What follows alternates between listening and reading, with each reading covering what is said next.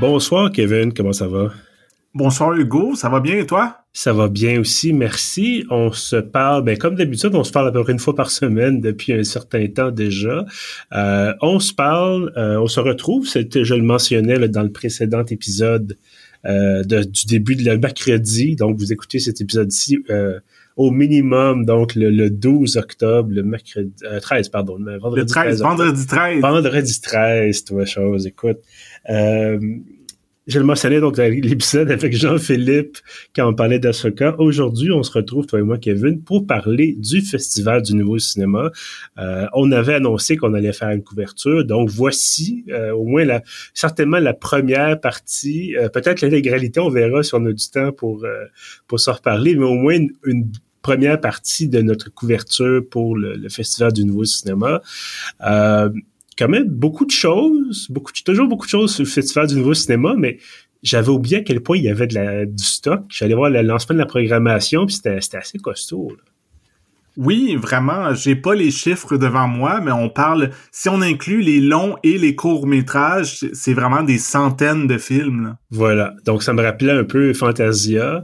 Ouais. Euh, il y avait toutes sortes de catégories. Puis après cinq minutes, moi je j'avais besoin d'un adulte, là, j'avais perdu le fil.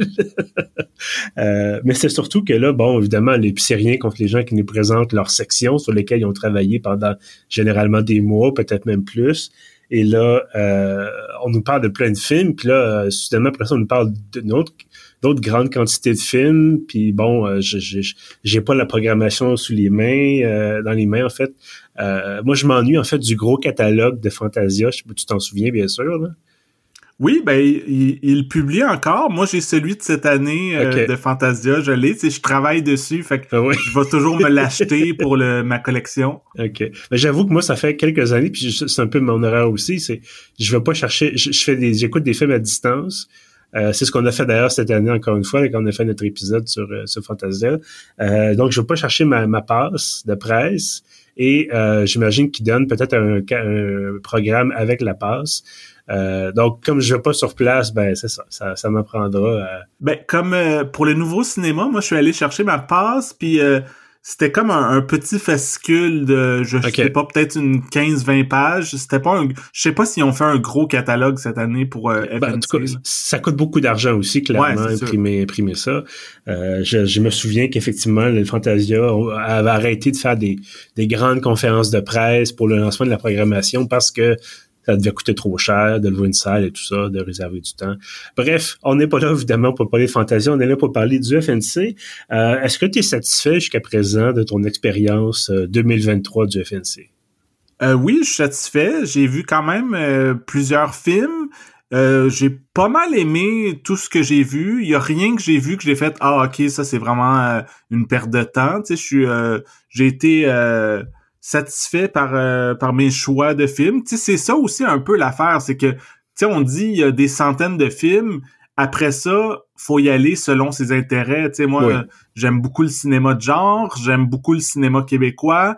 Il y a certains euh, réalisateurs, réalisatrices qui m'intéressent plus, que j'aime suivre leur carrière. Fait qu'en allant vers ce qui nous intéresse, il y a des meilleures chances euh, de ne pas être déçu. Oui, oui, absolument. C'est certain qu'on fait déjà un, premier tri. On peut pas tout aller voir encore une fois. Euh, surtout souvent qu'il y a des séances qui comptent en même temps à différents endroits. Donc, évidemment, c'est impossible de tout voir. J'ai une amie qui me disait tout à l'heure qu'elle est allée voir 15 films jusqu'à présent. Euh, donc, elle, elle a plus de temps, là, mais moi, je te dirais, j'en ai vu, euh, j'ai vu trois longs métrages, j'ai vu deux cours, je vais peut-être voir un ou deux autres longs métrages, mais ça risque de, ça risque d'être ça. Euh, derrière, on a une sélection ce soir euh, de films euh, qu'on a chacun vu de notre côté, des films aussi qu'on a vus tout seul, c'est-à-dire l'autre personne les a pas vus. je, te, je te proposerais peut-être qu'on commence. On a deux courts métrages donc qu'on a vu chacun de notre côté. c'est un peu la formule qu'on avait effectivement avec Fantasia notamment. On avait aussi fait deux courts métrages avant de, de parler des, des, longs métrages. Est-ce que ben écoute, plongeons, si tu veux bien, donc dans ces, dans ces courts-métrages. Euh, moi, je commencerai avec Aphasie. Je sais pas si qu'est-ce que tu en penses, ça, ça t'irait, parfait. Oui, ben c'est ça, euh, c'est le plus court qu'on a vu. Je pense que c'est à peu près trois ou quatre minutes. Fait que je pense qu'on peut y aller comme ça en, douceur. Effectivement. Euh, aphasie, c'est euh, en fait c'est les gens de l'ONF qui, qui nous connaissent, là, qui connaissent Pieuvre, qui m'ont contacté, Nadine Vio, là, qui est la responsable des comme on la salue d'ailleurs, ça fait plusieurs années qu'on travaille ensemble, qui m'écrit me dit pour ta couverture du FNC, est-ce que tu aimerais voir ce film-là? Euh, puis moi je me disais bon, court-métrage, toujours bien. Effectivement, c'est un film qui dure trois heures, des fois ça peut être un peu long. Un court-métrage qui dure trois minutes c'est rare que tu vas dire ouais il aurait pu couper 15% ou 20% c'est ça. Euh, donc aphasie euh, ben c'est un court métrage sur l'aphasie. Il n'y a pas de surprise là. C'est une l'aphasie qui est un trouble du langage mais qui est souvent associé à des pertes cognitives de la démence. Bon euh, je suis pas un spécialiste évidemment. Euh, peut-être lié aussi à l'Alzheimer. Bon des maladies généralement de la vieillesse. euh, et donc, c'est ça. C'est un court-métrage qui parle de, l'aphasie. Euh, par Marielle Dalpé, que je ne connais pas, mais bon, qui, qui évidemment, qui est aux commandes de ce film-là, un film d'animation. Qu'est-ce que tu as pensé d'aphasie, euh, Kevin? Euh, j'ai trouvé ça très efficace, assez euh, ben, troublant, mais de façon intentionnelle, parce que justement, ce que euh, Marielle Dalpé fait, c'est pour nous faire ressentir c'est quoi de souffrir d'aphasie, euh, visuellement, c'est un, un film d'animation. L'animation est vraiment éclatée, c'est vraiment chaotique. Des fois, ça a l'air d'être euh, d'être griffonné à l'écran, puis euh, ça change tout le temps de style visuel. Et aussi dans la, la, conception sonore, il y a une une voix off, une narration par André Lachapelle, une mm-hmm. comédienne qui nous a quittés il y a quelques années, mais qui avait eu le temps d'enregistrer la voix off pour ce film-là. Et c'est comme, elle, nous explique un peu c'est quoi l'aphasie, mais ses phrases n'arrêtent pas de couper. C'est comme si elle cherchait ses mots ou euh, il y a aussi plein d'effets euh, d'effets sonores un peu abrasifs puis tout ça. Fait qu'il y a vraiment quelque chose de... On se sent pas super bien en écoutant ce film-là, mais tu sais, c'est ça le but, là. Oui, oui, absolument. Euh, puis je pense que le fait de... Ça avait duré 30 minutes, Hmm. Euh, je pense que ça aurait pas été aussi efficace. Euh, même 10 minutes, là, ça dure, c'est on l'a dit, 3 minutes et des poussières. Euh, ça, ça frappe fort. Je pense qu'on n'a pas le temps, pas le temps de niaiser, comme on dit. Euh, donc, c'est vraiment, tu l'as mentionné, effet visuel, effet sonore. on a l'impression un peu de plonger dans, le, dans l'aphasie, dans cette dégradation-là des capacités de langage euh, et cognitive, encore une fois, donc c'est évidemment assez étroitement lié. Euh, ça m'a rentré dedans un peu parce que euh, j'en ai déjà fait mention. Là, moi, j'ai perdu mes grands-parents assez récemment, ben assez récemment il y a quelques années déjà, mais c'est dans le coin de avant, un petit peu avant, puis un peu après le début de la pandémie. Euh, mes deux grands-pères euh, sont décédés. Ma grand, ma seule grand-mère restante est décédée aussi. Et euh, cette grand-mère-là souffrait, pas nécessairement d'aphasie, mais souffrait d'un déclin cognitif progressif. Euh, t'es encore fonctionnel avant qu'elle décède, mais bon, on sentait que t'es un peu moins là, à oublier des choses, tout ça. Et ça m'a rappelé à quel point tu, tu, peux perdre des gens sans qu'ils soient vraiment partis. Euh, je sais pas si tu vois ce que je veux dire. Oui, oui, absolument. Euh, puis tu sais, c'est sûr que moi aussi, ma, ma grand-mère est décédée, mais il y a quand même une dizaine d'années. Puis euh, mm-hmm. à la fin, elle souffrait de la maladie euh, d'Alzheimer, tout ça. Fait qu'elle était vraiment en perte cognitive, tout ça. Puis aussi, ça me fait penser, c'est moins euh, intime et personnel, mais on avait fait un épisode euh, sur Bruce Willis quand il y a eu son, son, diagnostic, quand ça a été annoncé au, au public, euh, que justement, je pense que c'était ça, l'aphasie dont il souffrait, ou peut-être de la démence, etc. Là. Oui, oui, absolument. Ben donc on c'était le fait, bon, avant Bruce Willis cumulait les films petit, ben, en fait, à une espèce de navet un peu où il était là comme cinq minutes et on se demandait pourquoi, puis il y avait des rumeurs de ce qui est malade, tout ça, puis effectivement, il souffre d'aphasie et il voulait euh, ramasser un plus d'argent possible avant de plus être capable de travailler pour continuer à aider sa famille, tout ça.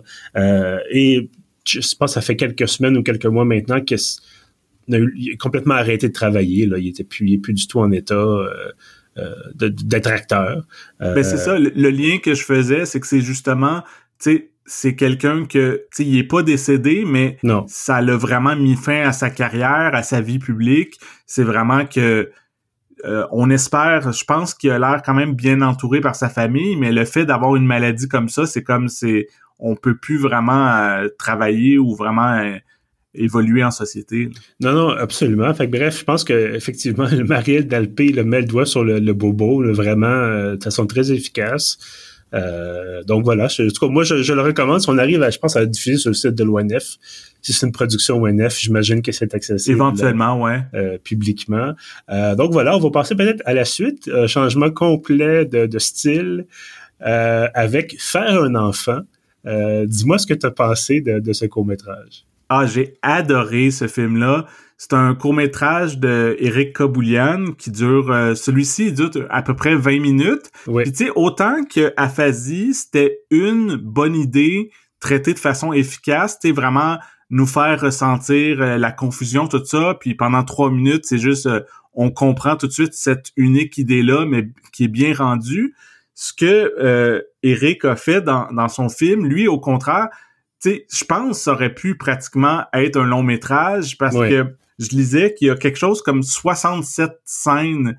Tu sais, 67 scènes, c'est, ça peut être un long métrage, mais là, ce qu'il a fait, c'est qu'il en a fait un cours de 20 minutes et c'est super punché avec plein d'ellipses. Euh, je, pense qu'il a été influencé par un autre, un autre court métrage depuis euh, plusieurs années. Ça s'appelait Toutes des connes de François Jarreau, scénarisé par Guillaume Lambert, qui était aussi un film qui avait super gros de scènes en seulement quelques minutes, genre à, chaque 15-20 secondes, on est rendu à une autre scène, il y a tout le temps des ellipses, puis c'est dans les deux cas, c'est en grande partie des comédies, c'est vraiment punché. Puis euh, ouais, pour résumer, oui, j'ai adoré ça. j'ai beaucoup aimé ça aussi. Euh, ben, en fait, le titre le dit un peu ce qui se passe. Autant comme aphasie parlait d'aphasie, là, faire un enfant me perd de bon la procréation. Euh, c'est un couple qui essaie de faire un bébé, euh, dont le, couple dont le, L'homme dans le couple, c'est Eric Kaboulian lui-même. Et euh, la femme dans le couple, c'est, et là je vais massacrer son nom de famille, je suis désolé, euh, Florence Blain Baillé. Ah, peut-être c'est comme ça que ça se prononce. Je pense que oui. Bref, on avait parlé d'elle. elle, a joué dans le film Cette maison qu'on avait fait, je pense, au début de l'année. Ah oui. Qui était comme une docu-fiction qui se Je me souviens de l'avoir vu, effectivement. Ouais, euh, je, je, pense aussi qu'elle était dans, dans Farador. Ah oui. Euh, peut-être celle qui, qui, qui, a brièvement une espèce de semi-début de relation avec Erika Boulian, justement. Ouais, je suis pas sûr que c'était elle. Peut-être que je me trompe, c'est peut-être pas elle. Euh, mais parce je parle de Faradar, ça m'a beaucoup fait rire, c'est parce que faire un enfant, euh, c'est très adulte comme thème, évidemment, euh, généralement. si vous faites des enfants, vous êtes, euh, vous êtes pas majeur, c'est parce qu'il y a peut-être un problème, en tout cas, c'est une autre histoire. Euh, et la dernière fois que moi j'ai vu Eric Kaboulian, euh, c'était dans Faradar où c'est une espèce d'adolescent euh, qui joue à Donjons Dragon constamment, qui a pas vieilli vraiment. Il a vieilli un peu dans sa tête, mais pas tant que ça. Euh, et là, on le voit vraiment comme un problème d'adulte. Il arrive pas à faire un enfant avec sa blonde, ça va pas bien. au début, tu dis bon, c'est le fun, on fait l'amour tout le temps. Puis à un moment donné, c'est un travail. Hein. donc et il y a certaines scènes qu'on qu'on dévoilera pas. Euh, mais ce que je t'ai mentionné sur, sur Twitter, en fait, sur X, anciennement Twitter, euh, avant, avant qu'on enregistre, c'est sur ma carte de bingo pour aujourd'hui, j'avais pas ces scènes-là avec Rick Kaboulian. Euh, J'en dis pas plus, mais sur le coup, c'est comme, OK, euh, d'accord, c'est ça, ça, ça, c'est dans, dans le contexte du film, c'est correct. Euh, ce serait un peu spécial d'aller peut-être prendre une bière avec lui après, mais bon, dans le contexte du film, euh, ça fonctionne bien. Mais oui, tu l'as dit, c'est très punché, ça va vite, euh, c'est bien tourné. J'ai aimé un peu le, le lettrage, a beaucoup de lettrage à l'écran, bon évidemment le titre du film, mais euh, bon, il s'essaie plusieurs fois à faire un bébé, et là tu as bon essai numéro je sais pas quoi, 27, 35, et je trouvais que ça faisait un peu euh, T'as as des films comme ça où supposément c'est la vie idyllique en banlieue, puis là t'as du, des lettres, du lettrage un peu un peu courbe, et là c'est tout est fleuri, tout est beau, puis finalement tu te rends compte que sous la, couche supérieure, il y a vraiment quelque chose de, de, pas bon qui se passe. Et je trouvais que ça, ça, ça rappelait ça pas mal. Euh, en apparence, tout est fantastique. Puis être mère, c'est donc bien extraordinaire. Puis c'est la, la, la, beauté de la vie, c'est de faire des enfants. Puis finalement, tu te ramasses à a pu avoir aucun plaisir à faire l'amour pendant des mois parce que là, euh, ça marche pas.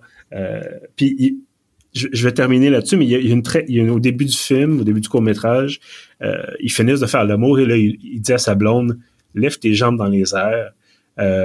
puis là, elle dit, ben non, ça marche pas, ça, voyons là. Puis là, finalement, elle le fait. Elle dit combien de temps je suis supposé attendre. Lui, il répond, ben, jusqu'à ce que tu sois enceinte, j'imagine. Donc, il y a vraiment quelque chose. C'est très naturel. Le dialogue est très, très bon. Euh, donc, j'ai, moi aussi, effectivement, j'ai, beaucoup aimé ça. Euh, puis ça, ça c'est bien scénarisé, puis probablement qu'effectivement, ça aurait pu être un, long métrage. Mais c'est ça, tu sais, on, connaît beaucoup euh, Eric comme euh, scénariste. Oui juste dans les films qu'on a parlé au, podcast, c'était le co-scénariste de Viking. T'as mentionné Faradar, il a travaillé là-dessus aussi. Ouais. Puis euh, il a fait quand même beaucoup de films. Puis comme acteur aussi, on le voit dans plusieurs films depuis plusieurs années, dont Faradar. Puis là, vraiment, comme réalisateur, il s'impose. Puis c'est vraiment, OK, ce gars-là, il a tous les talents.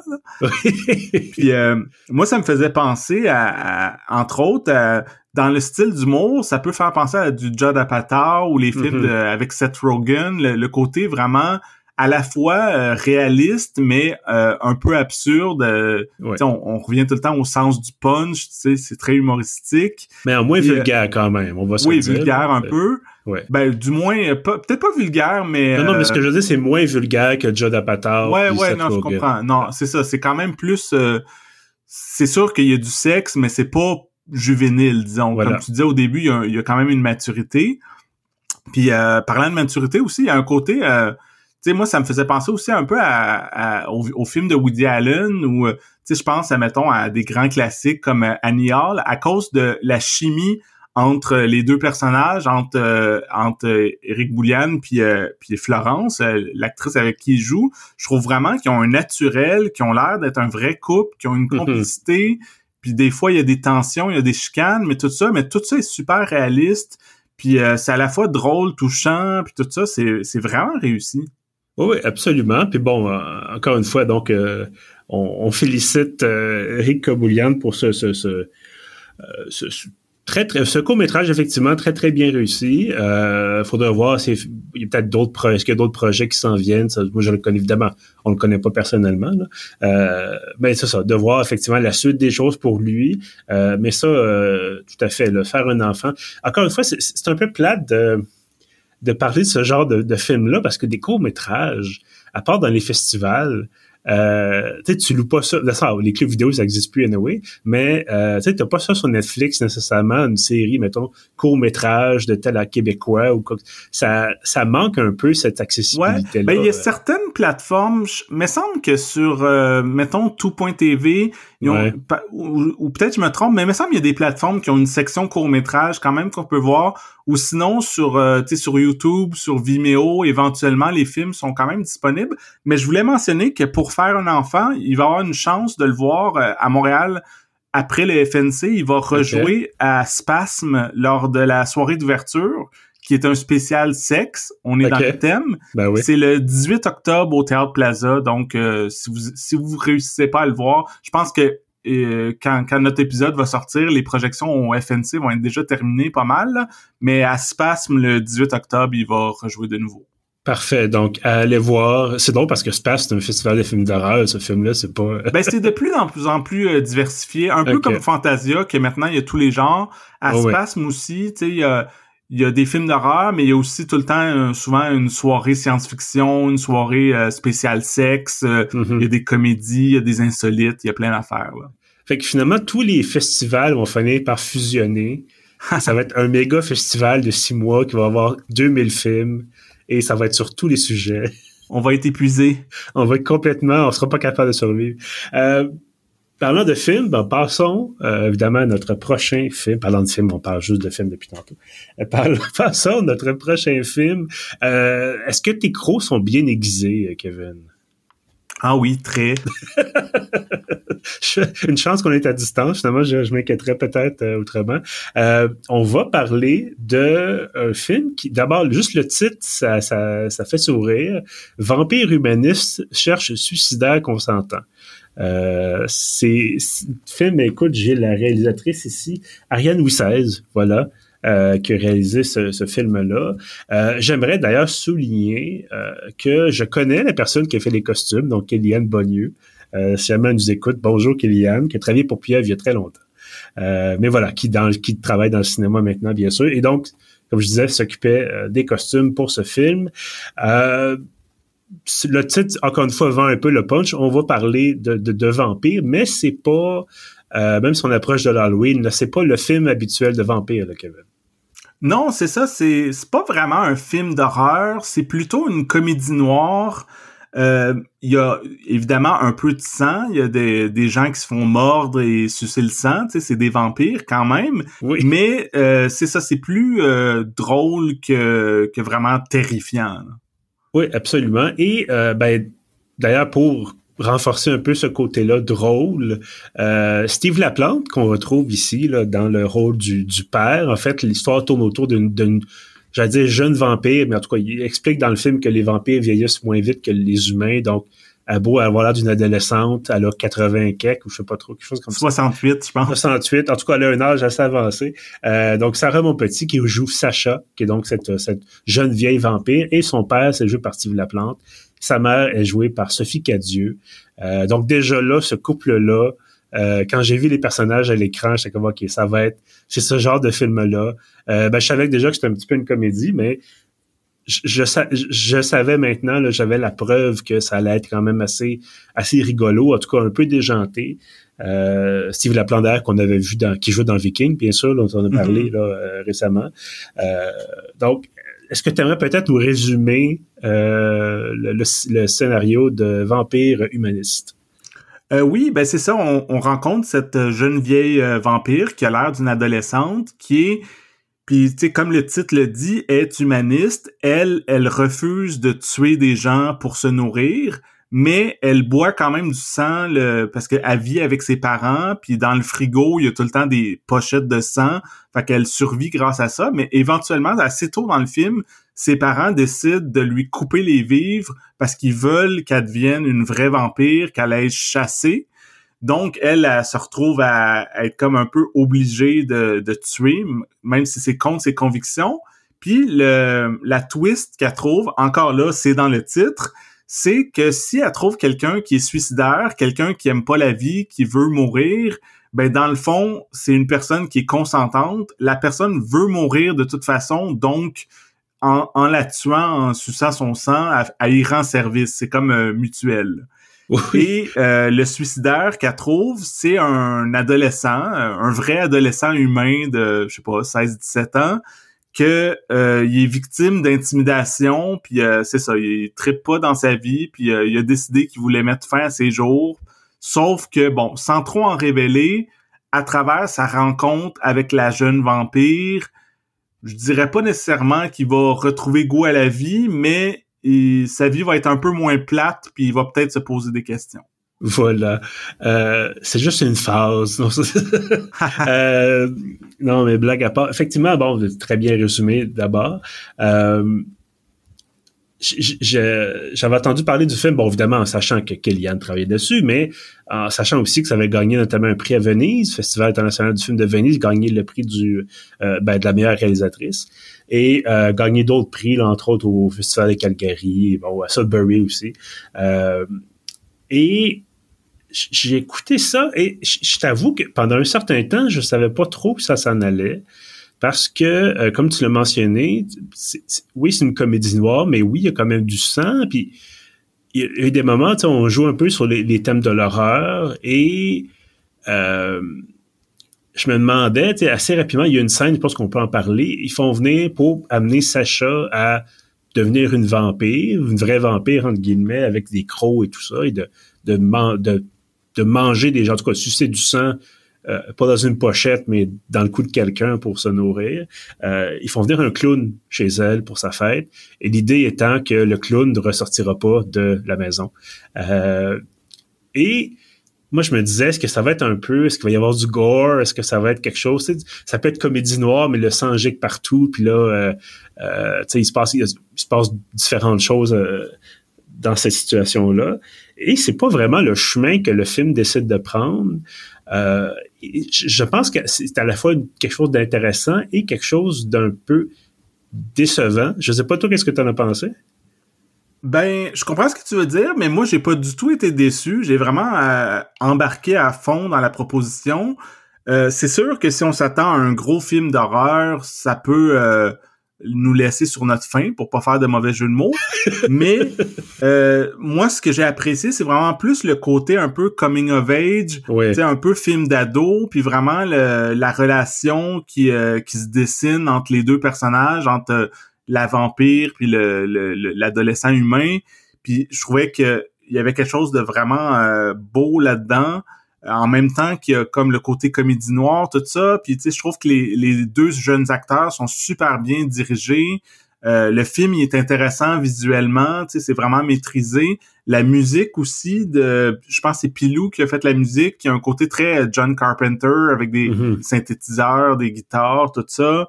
Euh, puis tu sais, on a mentionné euh, Steve Laplante qui jouait dans Viking le réalisateur de Viking, euh, Stéphane Lafleur, c'est le monteur de Vampire Humaniste. Ah, donc bon, euh, je sais pas si c'est juste parce que je savais cette information-là, mais je trouve que dans le rythme du film, dans euh, la façon que les gags sont amenés, un peu un petit côté, un ton décalé, il y a quand même une parenté avec les films de Stéphane Lafleur, je trouve. Ben, écoute, tu vois, je, je savais pas ça, euh, mais en même temps, effectivement, ça, je vois un peu les liens euh, dans, dans ce que tu dis. Euh, puis c'est tout à fait vrai que on, s'articule plus autour du coming of age, qui est une bonne chose effectivement, qui est, qui est bien amené, mais je, je, trouvais aussi et j'essaie de reformuler ça comme du monde. j'ai trouvé que les parties les plus intéressantes, c'était justement certaines sections euh, tu parlais de gags décalés. Euh, je veux pas trop vendre de punch parce qu'il y a des affaires là-dedans. Tu dis bon, on fera pas, on, vendrait pas la, mèche. Euh, on dirait pas évidemment comme comment le film se termine, mais il y a certains moments où je trouvais ça très drôle de voir la société des vampires aux prises avec des problèmes d'humains. Dans le sens où euh, tu regardes, c'est drôle parce qu'en même temps que j'écoutais ce film-là, la nouvelle saison, nouvelle série en tout cas de de l'univers de Castlevania sortait sur Netflix, une série d'animation. Euh, et Castlevania, évidemment, c'est un univers de chasseurs de vampires. Et dans cet univers-là, les vampires sont mystérieux, séduisants, dangereux. Euh, ça, là, ça se passe à la Révolution française, donc c'est sont bien habillés, c'est le, le, évidemment les vêtements de l'époque. Bon. Et là, tu regardes Vampire humaniste, et ça commence dans les années 80 ils sont habillés comme dans les années 80. Sophie Cadieux a une espèce de brushing ou une, permanente, on ne sait pas trop. Euh, et là, leur enfant a pas ses crocs, donc ils, vont chez, ils vont chez un psychologue comportemental, mais pour vampires. Et là, tu dis, y a-tu comme une espèce de société secrète de plein de services sociaux euh, de servent juste pour les vampires? Et je trouvais qu'un des meilleurs gags, c'est euh, à un moment donné, Steve Laplante, Sophie Cadieux sont tout seuls dans l'auto, c'est encore dans les années 80. Et là, euh, Sophie Cadieux a dit, c'est pas vrai que je vais aller chasser pour trois personnes. Ta fille, notre fille est mieux de devenir une vampire pour de vrai. C'est pas vrai que c'est, en gros, c'est, elle voulait dire, c'est pas moi qui vais aller faire l'épicerie tout le temps. Oh, Et là, Steve Laplante répond, ben là, je, suis allé lundi. Puis là, Sophie Cadieux s'entend, a dit, ben, félicitations. Là, tu dis, encore une fois, qui aurait cru que la charge mentale ferait partie des, des, des, besoins, des problèmes des vampires? J'ai trouvé ça, j'ai trouvé ça parfait. Ça, c'était vraiment le moment où j'ai éclaté de rire. Puis je dis, OK, là, le film m'a convaincu. Là, je suis déjà, euh, j'embarque à 100% là-dedans. Oui, c'est ça. C'est, mais, mais je suis d'accord avec toi qu'il y a comme un peu différentes portions du film. Comme euh, au début, on voit beaucoup euh, les parents, la famille, puis il y a ce côté-là un peu comédie familiale mais pendant on les revoit plus tard dans le film mais la majorité du film c'est quand même plus les deux adolescents là. Fait que c'est vraiment ça. Euh, mais c'est ça. Moi j'ai j'ai aimé les deux parties. J'ai aimé le mélange de tout ça. Euh, je sais pas si euh, tu avais sûrement vu dans le temps Carmina euh, oui, oui, oui on peut presque dire des classiques euh, québécois de la comédie, que c'était avec des vampires, ça me faisait un peu penser à ça, mais euh, ça c'était la partie peut-être plus, euh, comme je disais, avec la famille, tout ça. Puis la, partie un peu mélancolique avec les deux ados, il y a un film scandinave qui date de, j'imagine, une bonne dizaine d'années, qui s'appelait Let the Right One In, que j'avais beaucoup aimé à l'époque. Puis je trouve qu'il y a quand même le côté euh, dans ça aussi, je me semble que le, petit gars, il était comme victime d'intimidation, tout ça, puis euh, il devenait ami avec une vampire, puis euh, il y avait le côté un peu c'est ça, coming of age, comme on disait. là. Mm-hmm. ben, c'est sûr que quand tu enlèves la couche de comédie, ça reste un film qui, entre autres, porte sur quelqu'un qui veut mourir. Mm-hmm. Et qui tu te rends compte que sa mère est infirmière, donc elle n'est pas là souvent. Euh, elle n'arrive pas à communiquer avec son fils comme du monde. À l'école, cet enfant-là, il n'est pas aidé. Euh, les adultes l'encadrent pas correctement ou offrent pas de l'aide ou voient pas qu'il a besoin d'aide. Les, les, autres élèves, ben, le, le, harcèlent ou en tout cas le, euh, font, font subir de l'intimidation. Puis encore une fois, si tu enlèves le côté humour, c'est comme, hey, c'est, c'est, c'est, c'est dark. Il y a quelque chose, euh, mm-hmm. tu sais, quand t'es au point de, de vouloir, vouloir mourir, c'est jamais une blague dans ce sens-là. Euh, puis, évidemment, bon, je connais pas ton, ton adolescence. Euh, moi, j'ai été victime de beaucoup d'intimidation quand j'étais quand j'étais plus jeune. Euh, je, je, bon, je, suis jamais au point de dire je vais m'enlever la vie, là, mais je, reconnaissais certains moments, tu sais, de, de, de, de, se faire traiter de, des noms, se faire euh, faire rire de soi, pas être pas être accepté par les autres, pas être euh, pas vraiment avoir d'amis, puis euh, j'étais content quand même que ces sujets-là soient abordés.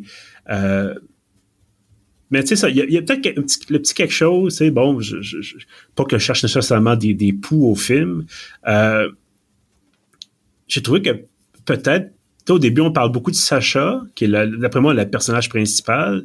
Et après ça, on, rencontre Paul, qui est, bon, l'autre personnage principal, mais je trouve qu'à un moment donné, on change d'accent. Au début, c'est vraiment l'accent mis sur Sacha, évidemment, parce qu'on parle de sa vie à elle. Et j'aurais aimé ça peut-être en savoir plus sur elle, la façon dont elle, vit cette adolescence-là, même si elle a 60 quelques années. Mais, tu sais, de voir comme, est-ce qu'elle a elle-même un coming of age? Est-ce qu'elle a elle-même, tu sais, parce que c'est une, c'est quand même une question de tu pourras jamais être une personne normale entre guillemets parce que si tu es au soleil, tu meurs. Euh, si tu manges la bouffe humaine, tu meurs. Euh, puis elle-même, elle a des passes où elle semble vouloir mourir. Donc, il, manquait peut-être ce, tout petit quelque chose, cette, cette, ligne de dialogue en plus, peut-être, pour OK, ce film-là va vraiment cocher toutes les cases. Oui, ben c'est un film, euh, tu sais, je pense qu'on l'a pas mentionné. Le film dure genre une heure et demie, c'était euh, pas mal le 90 minutes réglementaire. tu sais, c'est un film qui est assez court, puis tu sais, d'un côté, c'est vrai que ça aurait pu être plus long, puis approfondir plus certaines idées, tout ça, mais euh, tu sais, on le dit souvent, c'est quand même le fun, un film qui s'éternise pas, qui est comme qui suggère des choses, mais qui qui se sent pas obligé, mettons, de tout expliquer puis de tout mm-hmm. euh, s'étirer justement pour euh, rentrer dans les détails de tout. Moi, je moi j'étais satisfait vraiment avec ce qu'on me présentait. Puis euh, je pense que tu sais là on a une discussion, c'est intéressant. Puis il y a toujours moyen de réfléchir au film, peut-être lire des trucs sur le film, puis qui justement qui vont ajouter d'autres interprétations, même si dans le film on, on va pas mal direct au but. Là. Oui, absolument. Euh, est-ce que quand même tu recommanderais euh, Ah oui, euh, je recommande fortement ce film-là. moi, c'est tombé en plein dans mes cordes. Tu sais, j'aime beaucoup le cinéma du genre. J'adore les comédies noires. Puis, tu sais, vraiment tout dans ce film-là m'a vraiment fait triper. Je pense que c'est pas mal à date, c'est pas mal mon film québécois de l'année. Euh, comme euh, l'an dernier, mon film québécois de l'année, c'était Viking, puis il y avait un petit peu le côté euh, décalé là-dedans aussi. Puis tu sais, je disais le, le lien avec Stéphane Lafleur. Mm-hmm. Puis non, c'est ça, je le recommande fortement. D'ailleurs, je sais pas si je vais trop vite, mais le film était présenté au, au FNC, mais il sort tout de suite en salle ce vendredi 13 octobre. Le film, je pense, il sort partout au Québec. Oui, ben c'est le bon timing. On disait vendredi 13, évidemment. C'est ouais, ben oui. Voilà. Un peu avant euh, Halloween aussi, même si c'est pas un vrai film d'horreur, là. Non, mais c'est dans la thématique. Je pense pas que ça sortait à ben, Saint-Valentin. Ça, thèmes, ça marcherait ça moins fait octobre, ça fait Halloween un peu. Exactement. Euh, ben moi aussi, je le recommande. Euh, j'ai beaucoup aimé ça. J'ai trouvé c'est un traitement, comme je le mentionnais, un traitement différent euh, des films de vampires. Bon, tu sais, est-ce qu'on veut des qu'est-ce qu'on veut, bon, une réflexion un peu plus euh, sociologique, euh, personnelle. Bon, euh, comme tu l'as mentionné, si vous voulez vraiment des trips, ben c'est peut-être pas ce que vous devriez aller voir, mais pour ça, il y a effectivement Castlevania sur Netflix, où il y a toutes sortes d'autres films de vampires. C'est pas le, vraiment pas la première fois qu'on a ce, ce thème qui est abordé au grand écran. Parlant de films québécois, restons, restons chez nous, comme des, des gens un peu peut-être chauvins, je sais pas. Euh, on va parler de notre quatrième et dernier film de cet épisode, Les Jours heureux de Chloé Robichaud. Euh, est-ce que, dis-moi ce que tu as pensé de, de, de ce film-là. Ben c'est ça, ça s'en vient prévisible mon affaire, mais j'ai aussi beaucoup aimé Les Jours heureux. Euh, mais dans un autre style complètement. Oui. Euh, si, si, les gens sont pas au courant, le, le film c'est l'histoire d'une chef d'orchestre qu'on est dans l'univers de la musique classique, donc on, on est assez loin des vampires et, de tout ça. Mais pour ce que c'est, c'est un autre film que, j'ai beaucoup apprécié.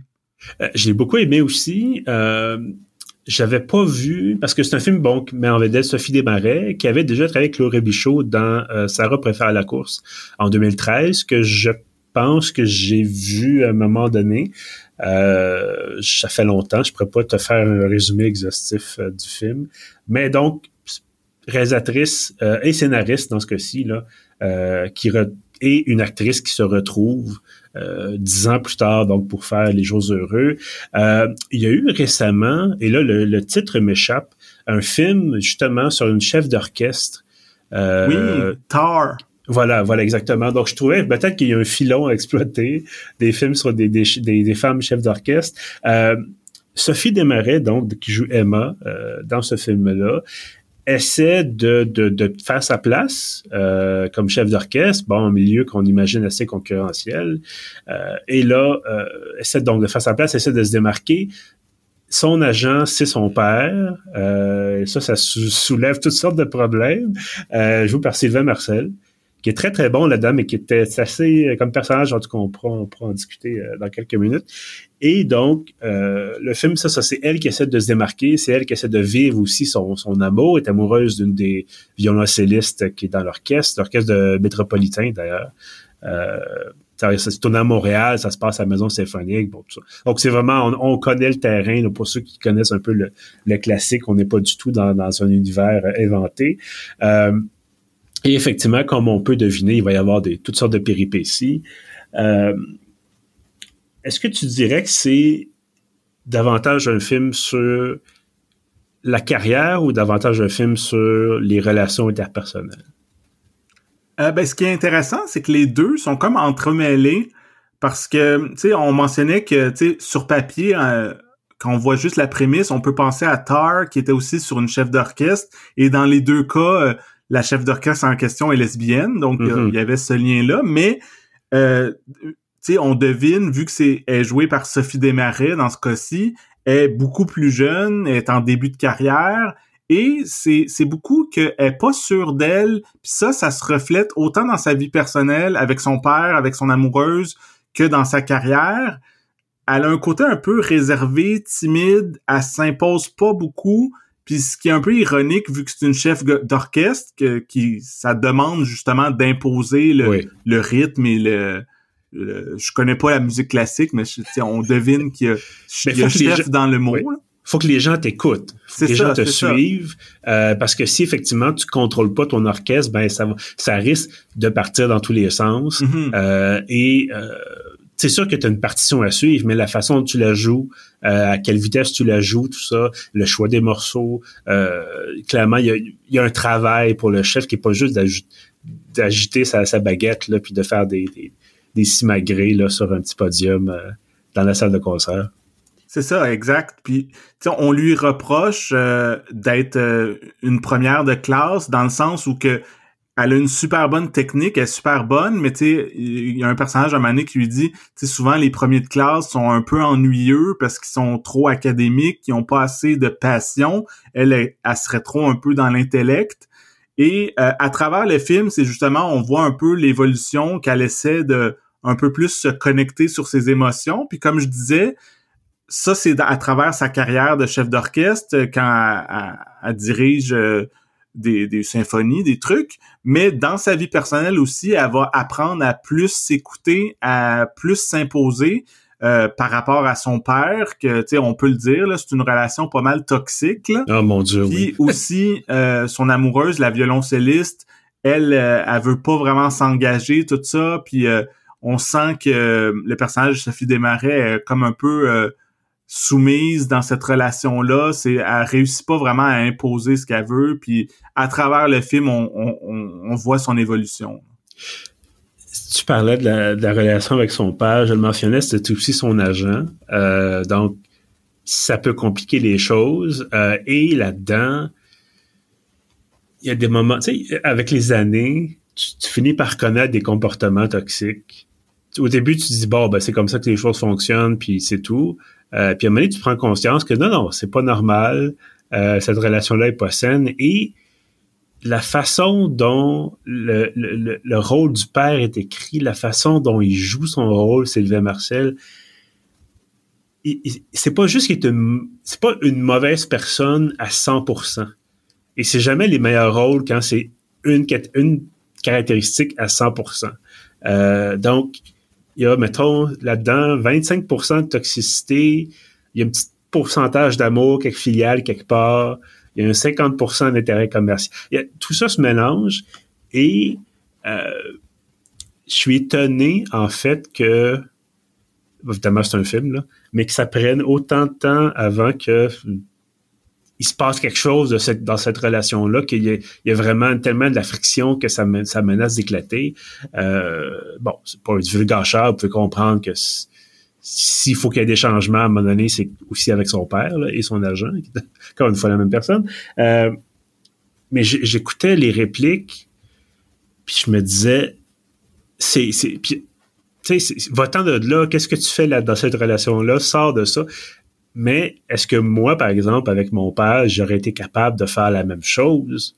Euh, c'est ça aussi la question. Il y, a, une couche de, de, de, de, pas d'isolant, mais il y a comme une espèce de gang que tu dis, ça c'est tes relations familiales, ça a toujours été de même, ça va toujours être de même. Donc, sortir de ça, c'est encore plus exigeant. Mm-hmm. Ben c'est ça, puis tu sais, c'est non seulement se détacher de son père, mais en même temps, professionnellement, vu que c'est son agent, puis on devine que c'est un agent qui a du succès, que ça fonctionne, vu qu'il a réussi à, elle, ça fait un an qu'elle est en résidence à, l'orchestre métropolitain, tout ça, puis que en même temps, si elle se détache de son père, c'est comme un peu se détacher de son agent et peut-être euh, euh, ralentir ou interrompre sa carrière. Là. Donc, donc vraiment, c'est ça, cette, discussion-là, en tout cas, ce, débat-là interne, certainement, chez le personnage de, Sophie Desmarais. Euh, Qu'est-ce que tu as pensé du rôle de la mère? Ah, wow, bonne question, parce que c'est vrai que le, le, rôle est un peu ingrat. La mère est, c'est un plus petit rôle, euh, est un peu effacé. Tu sais, c'est tellement vu que le père et la fille partagent euh, la passion pour euh, la musique classique, ils travaillent ensemble, puis bon, leur relation, comme on dit, est un peu toxique, tout ça. Il y a des tensions à travers le film, mais la, la mère est un peu extérieure à ça. On la voit à quelques reprises, puis tu sais, elle, sent un peu les répercussions de, de leur conflit, mais c'est ça, c'est... Euh, je pense que c'est un peu ça l'idée du personnage, c'est que c'est vraiment elle est comme un peu laissée pour compte là-dedans. Oui, puis bon, euh, du développement aussi de ce côté-là éventuellement dans le film, encore une fois, sans, sans trop en dire. Euh, Maud Guérin, qui est le nom de l'actrice, qui mm-hmm. joue le rôle de la mère, euh, j'ai trouvé ça intéressant, cette façon-là. Elle aussi, dans coincée un peu dans cette justement cette toxicité-là, puis évidemment, elle est avec son mari depuis euh, des années. Euh, et donc, tu sais, encore une fois, moi, c'est un exemple qui est vraiment, vraiment, vraiment personnel. Euh, j'ai eu une relation qui a duré quatre ans où j'étais pas bien, une relation qui était vraiment pas agréable, mais tu te dis, ben ça doit être comme ça que ça fonctionne, ça doit être comme ça la normalité, vu que pour moi c'est comme ça que ça fonctionne. Euh, puis tu te prends pas compte, tu te rends pas compte nécessairement que c'est pas c'est pas sain comme relation. Donc imagine si ça fait 30, 40 ans que tu es avec quelqu'un euh, que tu as aimé pendant très très longtemps et que là cet amour-là s'est transformé au fil des années pour devenir quelque chose de toxique dont tu t'en rends pas nécessairement compte. Euh, je voudrais pas être à sa place. Ça ne devait pas être facile, effectivement, de, prendre du recul par rapport à ça. Euh, bref. Euh, côté, comment je pourrais dire ça? J'aimerais t'entendre peut-être sur l'utilisation, tu sais, on disait, bon, musique classique, évidemment, chef d'orchestre. le côté l'utilisation de la musique, justement, cette musique classique-là, pour faire ressortir des émotions. Comment tu as trouvé ce, ce traitement-là? Ben, je pense que c'est euh, la grande qualité du film. Autant que le film, humainement, fonctionne, la relation entre les différents personnages, tout ça, je trouve que ce qui distingue ce film-là d'un, drame euh, québécois ou autre euh, plus euh, conventionnel qui a pas l'aspect musical, c'est que justement à plusieurs moments dans le film, il y a une scène où que le personnage de Sophie Desmarais dirige son orchestre sur scène et chaque scène où que pendant je sais pas 5 10 minutes, on la voit vraiment diriger puis différentes pièces de classique, ça euh, reflète euh, son état d'esprit, son état émotionnel à ce moment-là. C'est vraiment, euh, je trouvais ça vraiment bien fait, autant visuellement et évidemment à travers la musique, à travers le jeu de l'actrice, tout ça, on ressent à chaque fois que, comme la première fois qu'on la voit sur scène, on la sent vraiment, tu sais, comme je disais, le petit côté un peu intellectuel, première de classe. Elle, est pas vraiment fougueuse, elle, elle, se laisse pas vraiment aller. Puis plus que ça avance dans le film, comme il y a une autre scène où euh, d'orchestre où que vraiment elle est dans la frustration puis ça va pas bien dans sa vie puis là tout, va mal pendant qu'elle dirige puis euh, mm-hmm. bon on révélera pas la fin mais la, dernière séquence euh, de classique est vraiment belle et touchante et bouleversante même puis c'est vraiment autant tout l'aspect de, de l'histoire qui, qui nous a été raconté les personnages qu'on a appris à connaître mais au lieu de passer à travers les dialogues à la fin pour nous dire bon ok qu'est-ce qui se passe? C'est vraiment purement visuellement et à travers la musique qu'on ressent tout ça à la fin euh, euh, absolument. Euh, la seule question que je me pose puis probablement que c'est pour au fin de faire le film là, bon est-ce que c'est aussi intense que ça dans la vraie vie des chefs d'orchestre?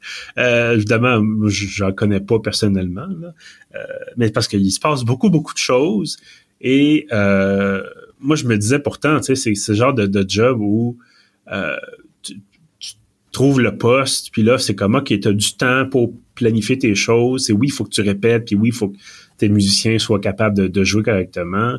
Euh, puis oui, ça doit être demandant parce que là, faut toi, faut que tu connaisses quasiment la mélodie par cœur pour pour diriger. Euh, mais à quel point est-ce que c'est aussi intense que dans le film?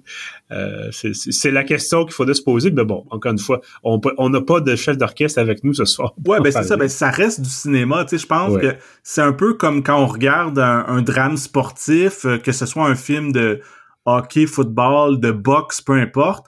Tu sais, pour le, le, la force dramatique du scénario et du mm-hmm. film, il va tout le temps avoir plein d'affaires qui vont se passer, puis c'est vraiment le match le plus important de la vie du personnage, puis là c'est super dramatique, puis tu sais dans la vraie vie c'est peut-être un peu plus euh, bon ben c'est vendredi soir, je rentre à la job puis j'ai un j'ai un match de boxe ou peu importe, c'est peut-être pas toute la vie qui se joue sur le ring là.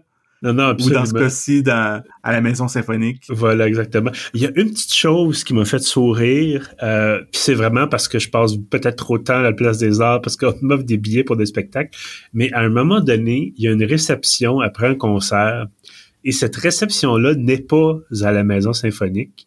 Euh, c'est à Duceppe, qui est juste à côté. Ah. Euh, mais il y a une, j'ai reconnu le, le, décor et c'est effectivement à l'extérieur de la salle du théâtre euh, du CEP.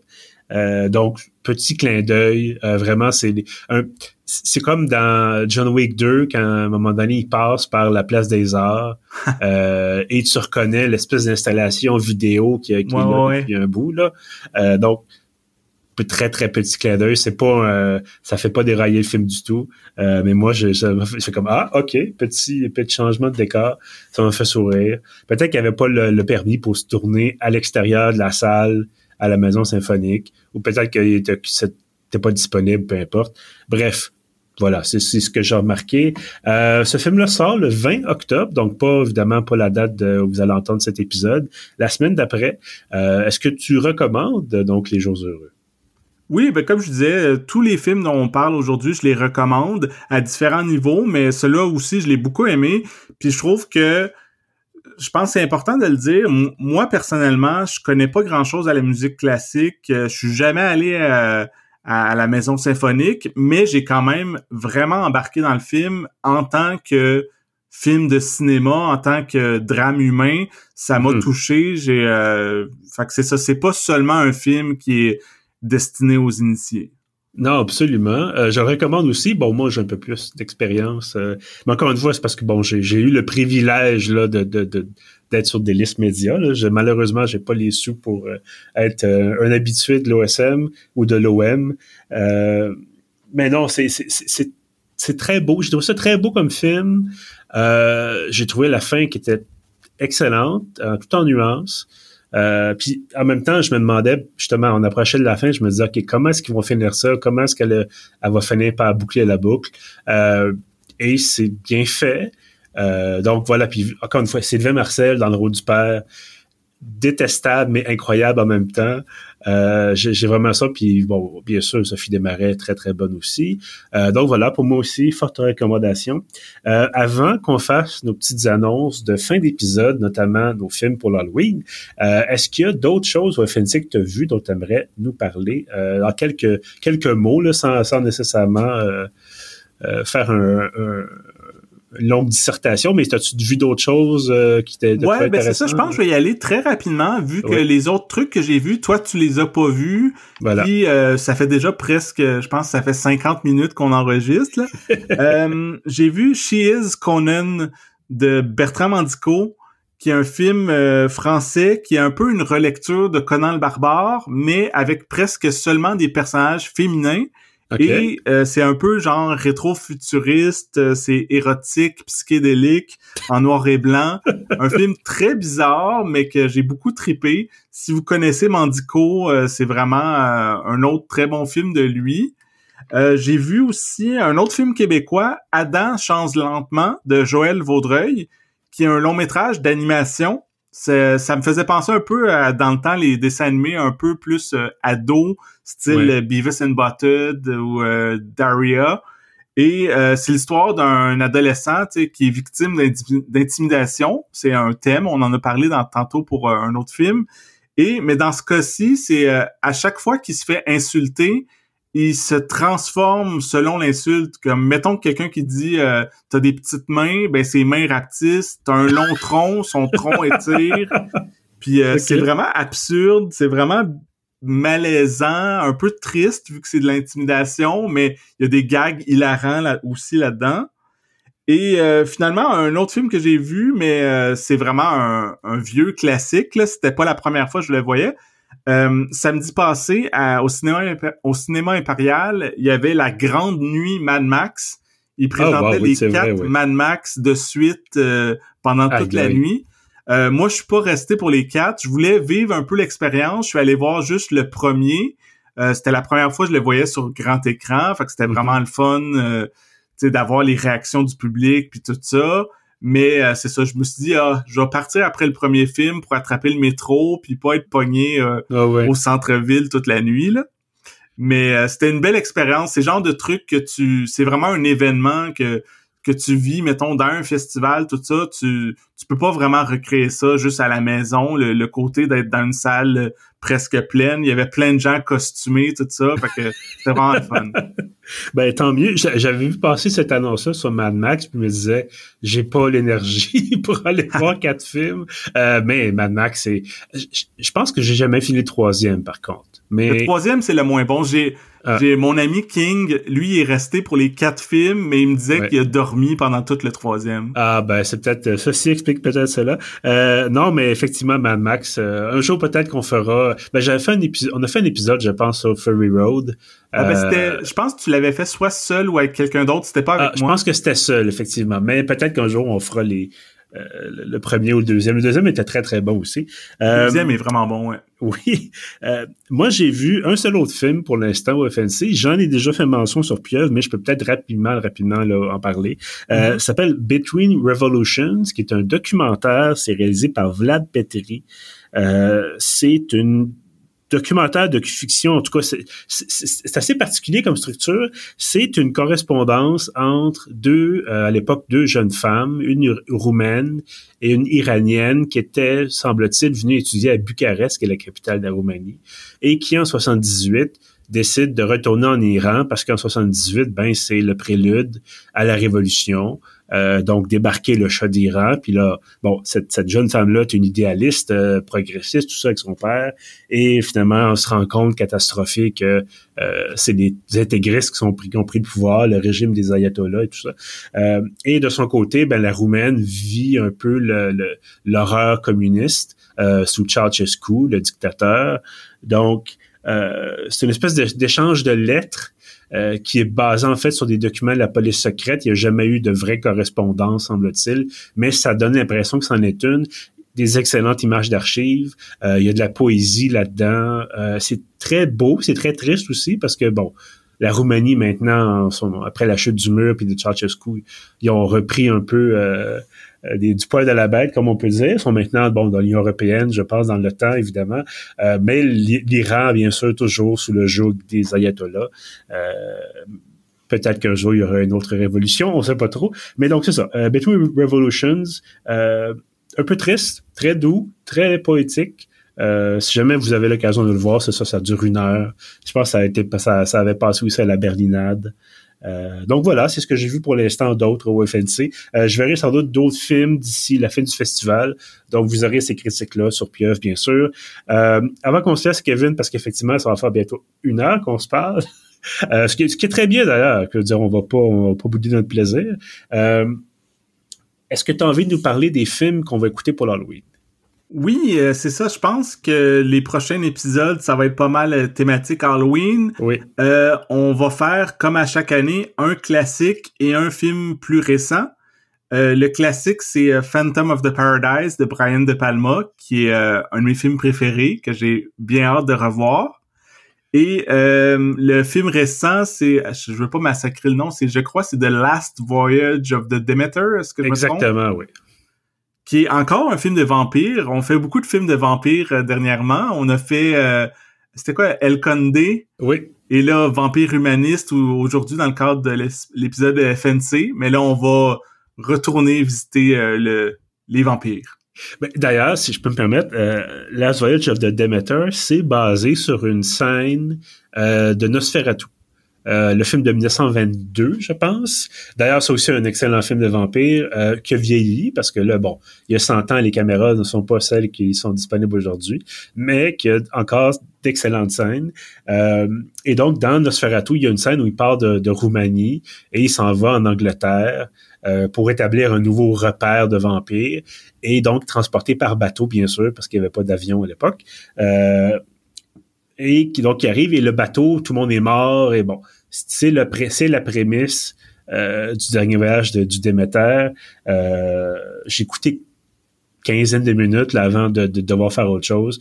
Mais c'est ça, c'est la prémisse. Le bateau arrive et là, on essaie de remonter l'histoire du bateau en lisant, entre autres, le journal du capitaine et voilà, donc un mystère, euh, horreur, euh, vampiresque, toutes ces sortes de choses. Euh, donc ça s'en vient bientôt. On va commencer avec le De Palma la semaine prochaine, je pense bien. Et pour, bien évidemment, avant le 31, 31 décembre, oui, voilà, avant la fin de l'année, avant le 31 octobre, on va vous présenter donc ce deuxième épisode halloweenesque. donc voilà, le dernier vache du Déméter. Kevin, merci beaucoup d'avoir été là aujourd'hui. Merci à toi. Euh, presque une heure exactement. On s'est laissé aller. Voilà, on est on n'est pas arrêtable. Euh... Merci évidemment à tous ceux qui nous écoutent, toujours extrêmement apprécié de vous voir au rendez-vous. Vous êtes nombreux, euh, on va le dire, euh, parce que bon, nous on fait ça un peu de notre côté et puis on fait ça entre nous pour notre plaisir, mais de voir que les gens cliquent euh, sur les liens, de voir que les gens écoutent l'épisode, de voir que les gens nous parlent du podcast, alors que c'est des gens qu'on connaît pas nécessairement, ça nous fait chaud au cœur. Donc un très gros merci. Avant de vous laisser, bien entendu, je pourrais pas vous dire au revoir sans vous parler de l'infolette de Pieuvre. Euh, si ça vous tente d'avoir accès à tous nos contenus, il n'y a pas d'algorithme là-dedans, il n'y a pas de censure, de blocage, de quoi que ce soit. Euh, c'est l'ensemble donc des articles, des critiques, des épisodes de podcast, y compris rembobinage. Euh, vous allez sur le site, il y a une formulaire dans la colonne à droite, ça prend quelques secondes, c'est gratuit et ça va être livré donc chaque samedi directement dans votre boîte de réception. Et sur ça, je vous dis merci, à la prochaine.